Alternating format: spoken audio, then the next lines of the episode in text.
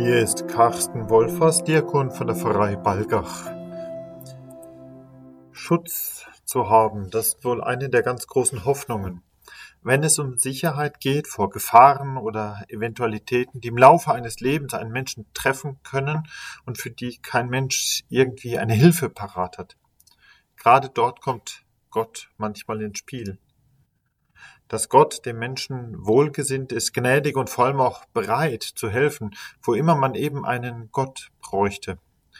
Das ist vielleicht gerade eine der ganz prägenden Dinge vom christlichen Gottesbild.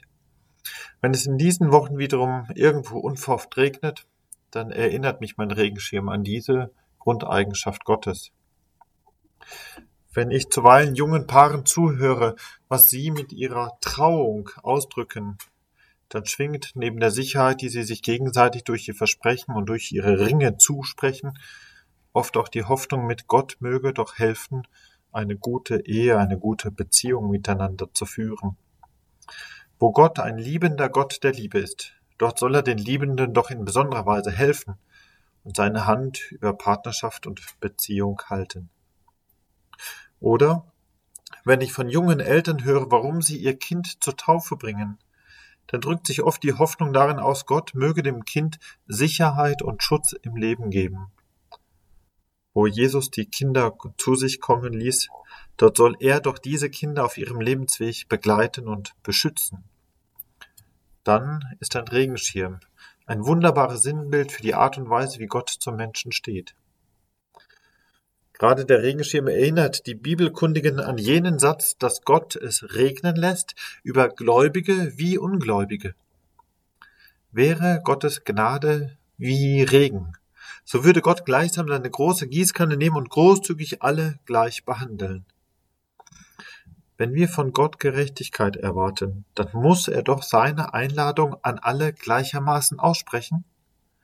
Gott lässt es regnen über Gerechte wie Ungerechte. Das ist gut für die Gläubigen, so dass sie sich nicht zu viel einbilden auf den Vorsprung, welche der Glaube ihnen schenkt.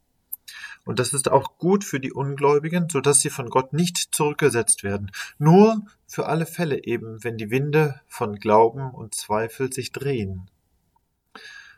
Das führt in unserer Zeit oft zu folgender Haltung.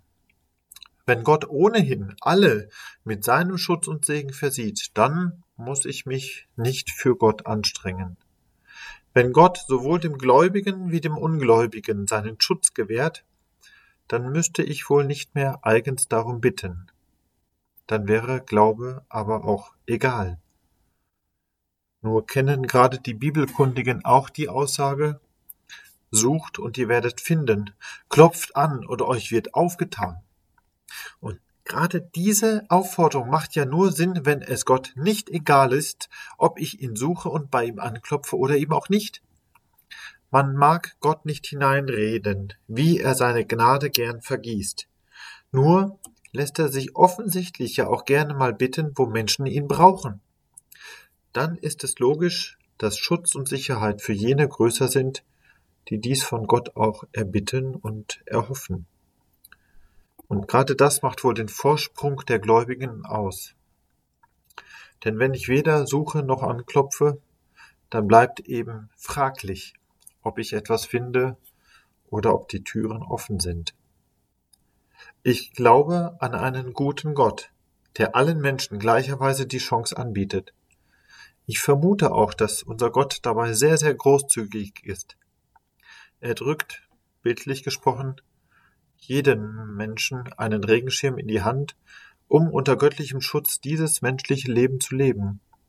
Es bleibt die Freiheit des Menschen, diesen Regenschirm aber zu öffnen oder auch nicht. Und ich vermute, dass dieser Gott dabei auch sehr, sehr geduldig ist.